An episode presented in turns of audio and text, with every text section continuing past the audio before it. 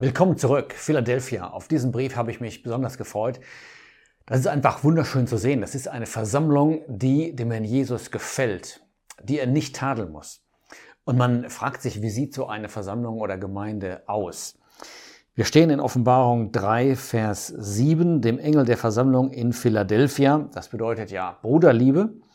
Schreibe, dies sagt der Heilige und Wahrhaftige, der den Schlüssel des David hat.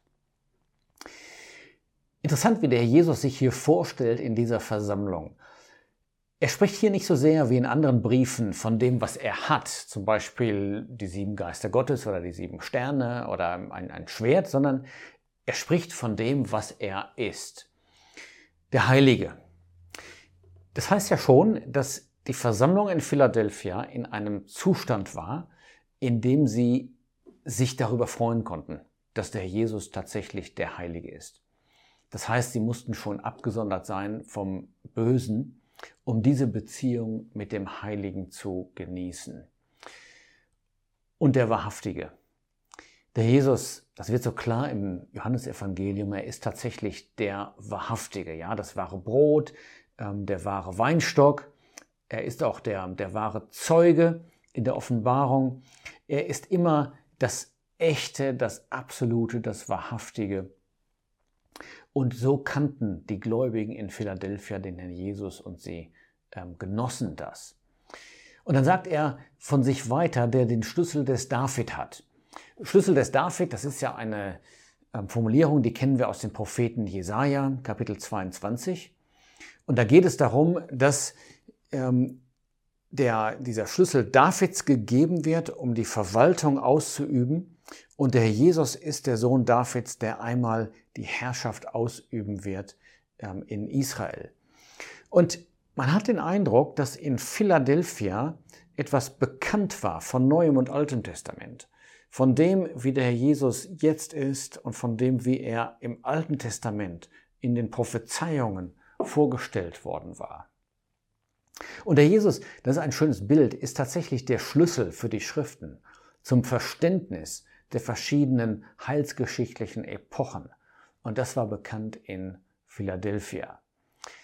Und dann heißt es weiter ähm, in Vers 7, der öffnet und niemand wird schließen und schließt und niemand wird öffnen. Der Jesus hat diese Gewalt und wir werden sehen, er benutzt diese auch für Philadelphia, für diese Versammlung, an der er gefallen hatte.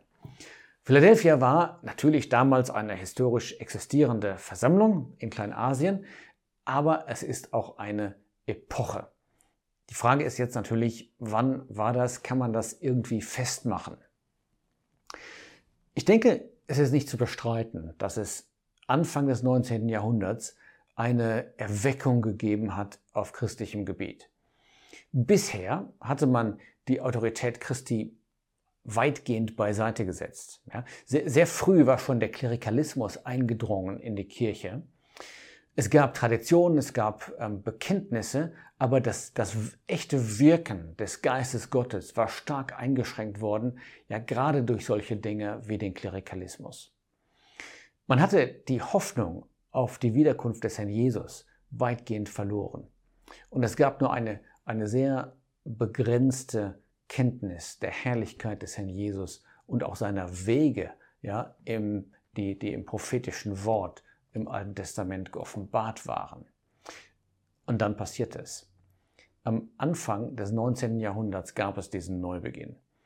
1821, da erschien ein bahnbrechendes Buch, das hieß Der Spätregen von Louis Way. Und das war ein Versuch, die Wiederherstellung Israels aus der Bibel heraus zu beweisen. Kurze Zeit später ein Gedicht mit dem Titel Das kommende Zeitalter. Jetzt wurden diese prophetischen Fragen plötzlich ähm, ja, auf breiter Fläche ähm, diskutiert. Es gab Konferenzen, die abgehalten wurden, prophetische Konferenzen, zum Beispiel Elbury Park oder in, in Irland in, in Powers Court. Und es ging um diese Frage, hat Gott einen Plan für Israel? Ist das prophetische Wort so zu verstehen, wie es geschrieben ist? Es wurde auch ein einflussreiches Buch übersetzt in dieser Zeit, das Kommen des Messias in Herrlichkeit und Majestät. Diese Fragestellungen, die führten zu einem wachsenden Interesse am Thema der Prophetie, aber auch insgesamt am Wort Gottes. Damit einher, das war auch ein Kennzeichen dieser Bewegung oder Entwicklung, ging eine, ähm, eine innere Übung über den Zustand der kirchlichen Systeme. Um diese Zeit, etwa 1827, 1828, gab es dann eine neue Entwicklung. Christen verließen die kirchlichen Systeme und versammelten sich zuerst einmal in Privatwohnungen, einfach zum Namen des Herrn Jesus hin, hin, auf der Grundlage des Leibes Christi. Also nicht auf der Grundlage irgendeiner Zugehörigkeit zu einer Denomination, sondern man sagte, wir wollen tun, was in der Bibel steht und die Autorität des Herrn anerkennen. Kurze Zeit später, 1828, da erschien ein sehr ähm, bahnbrechender Artikel, der hieß Das Wesen und die Einheit der Versammlung Christi.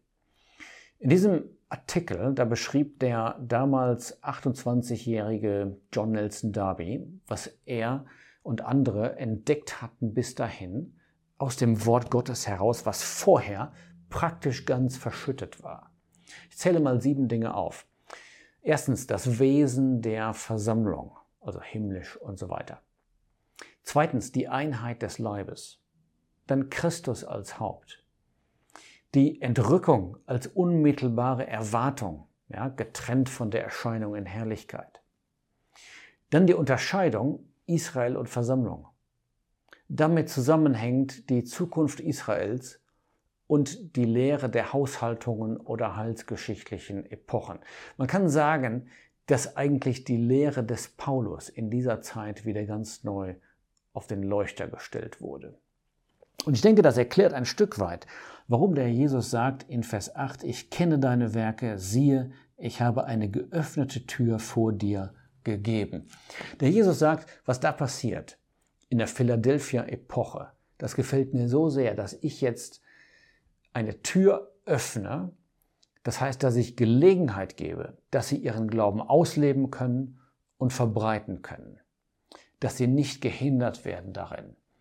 Und diese geöffnete Tür, die haben sie gehabt. Sie hatten wirklich große Freiheit, ja, Konferenzen abzuhalten, Schriften zu schreiben, sie zu verbreiten. Und es gab auch einen großen missionarischen Eifer, um die Botschaft weiter in anderen Ländern zu verbreiten. Parallel dazu geschahen noch Dinge ähm, in den kirchlichen Systemen. Und zwar verließen immer mehr Leute diese Systeme und versammelten sich einfach informell zum Namen des Herrn Jesus hin, sodass bald die Versammlungsräume zu klein wurden. Sehr, sehr viele Geistliche gaben ihren Beruf auf, damit oft auch ähm, Haus und Hof, das hing ja damit zusammen mit dem Pfarramt. Und nahmen das in Kauf, weil sie praktizieren wollten, was sie aus der Bibel heraus entdeckt hatten. Auf der persönlichen Ebene ein auffallendes Maß an Bruderliebe. In manchen Regionen sagt man keine Bedürftigkeit mehr, weil man sich so um die Armen umeinander kümmerte. Dienst spielte eine große Rolle, aber eben nicht durch Ordination, sondern man erkannte, der Herr Jesus gibt Gaben als der erhöhte Mensch im Himmel zur Rechten Gottes und in Abhängigkeit von ihm können diese Gaben ausgeübt werden. In dieser Zeit erschienen unglaublich viele Artikel, äh, Zeitschriften, es wurden Vorträge gehalten, Konferenzen und so weiter. Und was ganz bemerkenswert war, es ging nicht nur um Ereignisse. Ganz zentral war die Person des Herrn Jesus seine Herrlichkeit. Ich nenne mal nur zwei Titel von Büchern, die entstanden sind in dieser Zeit und ich empfehle jedem, die zu lesen. Das eine heißt Die moralische Herrlichkeit des Herrn Jesus. Es ist einfach atemberaubend zu sehen, wie der Schreiber, das war ähm, J.G. Bellet, wie er die Herrlichkeiten, die Schönheiten des Herrn Jesus herausarbeitet in diesem Buch. Und auch in dem anderen Titel der Sohn Gottes. Eine bis heute nicht ganz einfache, aber sehr, sehr packende und schöne Lektüre. Dann sagt er Jesus weiter in Vers 8, du hast eine kleine Kraft. Es war ganz anders als am Anfang der Versammlung am Pfingsttag als Zeichen da waren, äußere Machterweisungen der Kraft des Geistes. So etwas hatte man gar nicht in dieser Epoche, man hatte nur eine kleine Kraft, aber es war doch die Kraft des Geistes. Und der Jesus sagt etwas, das ist ein unglaubliches Lob, du hast mein Wort bewahrt. In Johannes 14 hatte er gesagt, Vers 23, wer mein Wort hält, der ist der, der mich liebt. Und das hat er gefunden in Philadelphia. Was man entdeckte aus seinem Wort, hielt man fest. Er sagt dazu, mein Wort bewahrt und meinen Namen nicht verleugnet. Das eine war das tiefe Interesse an seinem ganzen Wort. Das andere war eine Treue der Person, seiner Person gegenüber, der Wahrheit über ihn gegenüber. Daran hielt Philadelphia fest und das war ihr größter Schatz. Sie hatten äußerlich nicht viel, aber sie hatten den Herrn. Ja, sie kannten ihn als den Heiland, als den Gesalbten, als den ähm, Hohenpriester und Sachwalter, aber auch ganz besonders in Verbindung mit der Versammlung, als Haupt des Leibes. Ja, ich wusste das. Äh, Philadelphia ist einfach zu schön und zu lang. Ich schaffe das nicht in einem Video. Da müssen wir nochmal Fortsetzung machen. Also bis dahin.